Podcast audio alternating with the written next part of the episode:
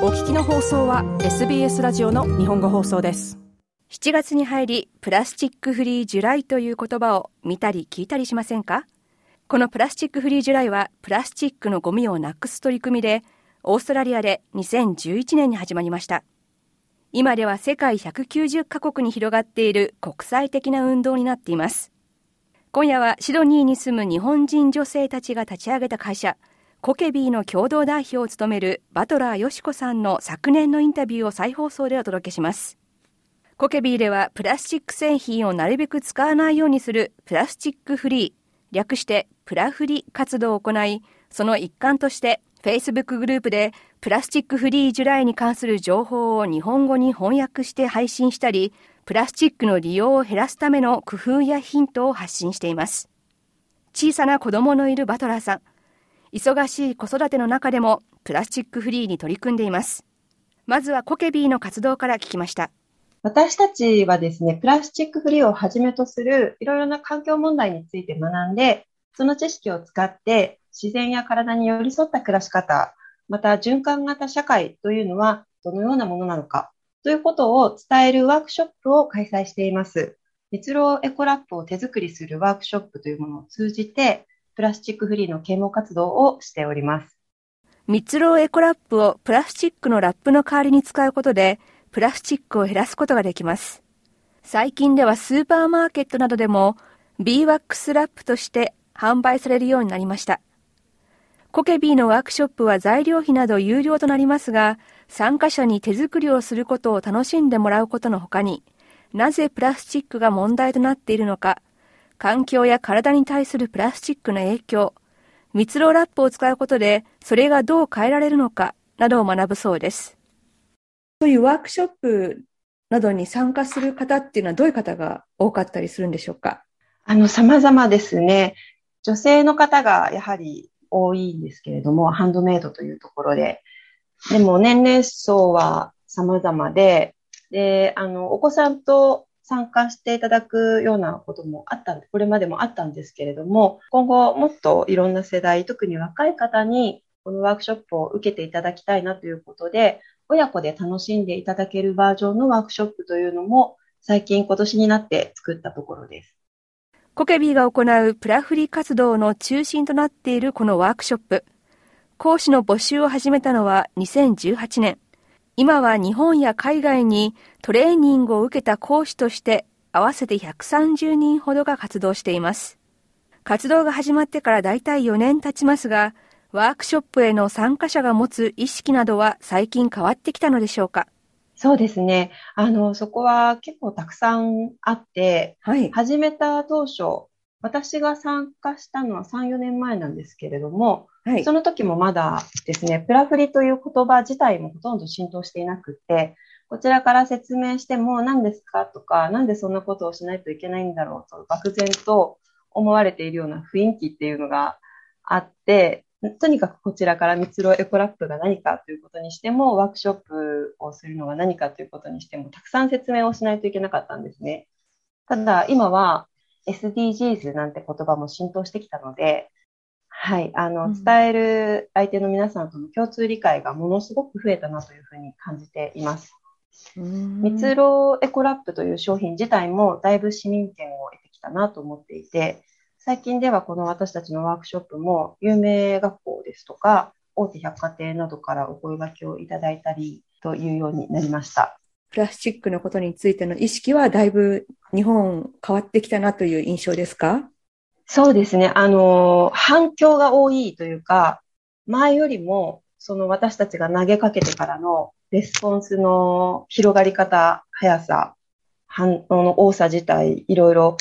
そうですね、手応えを感じることが多くなりました。例えば今年の2月に竹歯ブラシを広めたいっていうクラウドファンディングをしたんですね。私はい。竹歯ブラシっていうと、まだまだエコな人たちが使うものでしょって一般の方には思われてると思うんですね。それが日本なのかなと思っていて、でもオーストラリアでは割とスーパーでも竹歯ブラシってすごく商品棚にあるじゃないですか、たくさん。で、そんな風にしたいなと思って、歯にも環境にも優しい竹歯ブラシの新習慣っていうことで、クラウドファンディングやったんですけれども、あの、すごくそういったそうじゃない方から応援していただけて、結果的に目標額の3倍以上を達成したんですよ。はい。なのでそういった面白さというか盛り上がりを感じます。嬉しいところですね。コケビーではオーストラリアから始まったプラスチックフリージュライの活動を日本にも広めるため、Facebook でグループを作り、プラスチックをなるべく使わない、そしてなるべく捨てないための取り組みや工夫を日本語で共有、発信しています。そうですね。盛り上がりは増えていて、1700名ぐらい、はい、入ってくださっています。で、ここでは日々、今はプラスチック、ちょうどプラスチックフリージュライなので、コンテンツというか、そこの、あの、本部が投げている情報をシェアしたりっていうことを特にやっているんですけれども、普段からここではですね、こんなニュースがあったよとか、わあ、これはすごいねとか、わあ、これは悲しいねみたいなシェアする場として、皆さんにも、はい、使っていただいています。なぜ私たちはプラスチックを減らしていかないといけないんでしょうか？はい。あの、減らしていかないといけないというと、すごくネガティブにあの、うん、捉えられがちなんですけれども、プラスチックの問題というのは、今ですね、食食物連鎖にもうしっかりと組み込まれてしまっていて、どこかに捨てたとしても、地球の裏側のどこかにそのしわ寄せが寄ってしまっていたりとか、最後一番小さくなったマイクロプラスチックという状態で海にずっと浮遊し続けて、それを食べたプランクトン、魚から私たちの口に入る食卓に並ぶ素材、魚介類とかいろんなものですね。そういったところから私たちの体にまた戻ってきてしまうっていうことがあるので、なので、プラスチック問題、プラスチックは便利だから伝えばいい。私にはちょっとよくわからないっていうことがほとんどだと思うんですけれども、そこからもうちょっと深く知っていくと、実は人事ではなくて、思った以上に自分の体とか自分の生活の中に戻ってきているんだなっていうことを理解していただけると思うんです。いい循環っていうのは何だろう？私たちが捨てたゴミっていうのは何だったんだろうっていう理解につながっていくのかなと思っています。プラスチックをなるべく使わないようにするにはどうすればよいのでしょうか？買い物袋を持参するほかに身近でできる取り組みを聞きました。まず、一番簡単なのは、もうすでに皆さんプラスチックってどこにでもあるので、家の中に溢れていると思うんですよね。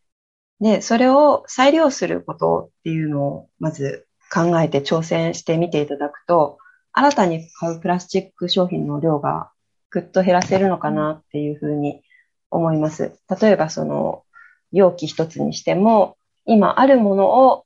使い回す。で、それによって新しいものは買わない。そして、同時に捨てないという選択をするということが一つ。あと、新しいものを、商品を買うときにプラスチックがパッケージっていうことがすごくよくあると思うので、はい、手作りをするっていうのもすごくおすすめのプラフリーの、はい、仕方の一つです。例えば、調味料、また、スキンケア製品とかですね、意外とですね、調べると簡単に美味しく質のいいものが作れたりとかするので、で手作りするっていろいろいいことがあって、例えば好みの香りをエッセンシャルオイル、自分の好きなものを調合することで好みの香りに変えられますし、余計なものが入っていないので、安心なものを手作りして日常生活の中で使うっていうことが、それこそ自分の体にもいいし、環境にとってもいいっていうおすすめの一つの方法です。プラフリー活動に関わるバトラーさん。自分自身が特に取り組んでいることはあるのでしょうか？あの、これはですね、私今一人娘がいるんですね。19ヶ月になるんですけれども、娘の子育てでプラフリーでできるだけやっていくっていうことをずっと心がけているんですけれども、これを特に7月はちょっといつも以上に挑戦しているというのと、あとですね、家族への理解、家族の理解度を深める。家族と一緒にプラフリに取り組みたい、もっと取り組みたいっていうのを今年の課題としています。小さい子供の子育てでプラフリーを目指すっていうのは非常にハードルが高いように 思えるんですけれども。もう完全にはちょっと無理ですよね。具体的にどういうことが可能なんでしょうか、はあの、簡単なところだとおもちゃとかがあると思うんですけど、私はうちの子供にはプラスチックのおもちゃは買い与えていなくって、あの、水回りのおもちゃとかっていうのは、例えばお風呂で遊ぶようなおもちゃは、もうステン、ステンレス製のボールとかそういったもので遊んで もらっていて、本人もすごく楽しそうにそれでやってるので、でおむつも完璧には無理なんですね。やっぱり外出するときとかは紙を使いますけれども、なるべくあの布おむつで外出するときもライナー敷いて紙おむつ 1回分はセーブとか、そういうふうにしています。本当に小さな心がけだと思うんですけど、はい、お尻拭きとかって、周りを見ててもですね、結構、あの、際限なく使う方が 結構いらっしゃるのかなと思って、そういうのは、まあ、全く買わないことは無理にしても、なんでしょうね。全部に使わない。必要な時だけ使って、必要じゃない時はおしぼりでしますとか、そういったちょっとした心がけで、だいぶ消費量っていうのを変えられるんじゃないかなと思います。コケビーの代表者の一人、バトラーよしこさんでした。日本の横須賀出身で自然の中で育ったというバトラーさん。大好きな自然を次の世代にもつなげていきたいという思いを仕事にしたいとコケビーに参加することになりました。現在育児中のバトラーさんですが、オーストラリアの非営利団体サーフィングマムスに登録し、地元のグループで子供をお互いに見合いながらサーフィンを楽しんでいるそうです。プラスチックフリージュライ、コケビーの共同代表を務めるバトラーよしこさんの昨年のインタビューの再放送をお届けしました。もっとストーリーをお聞きになりたい方は iTunes や Google ポッドキャスト Spotify などでお楽しみいただけます。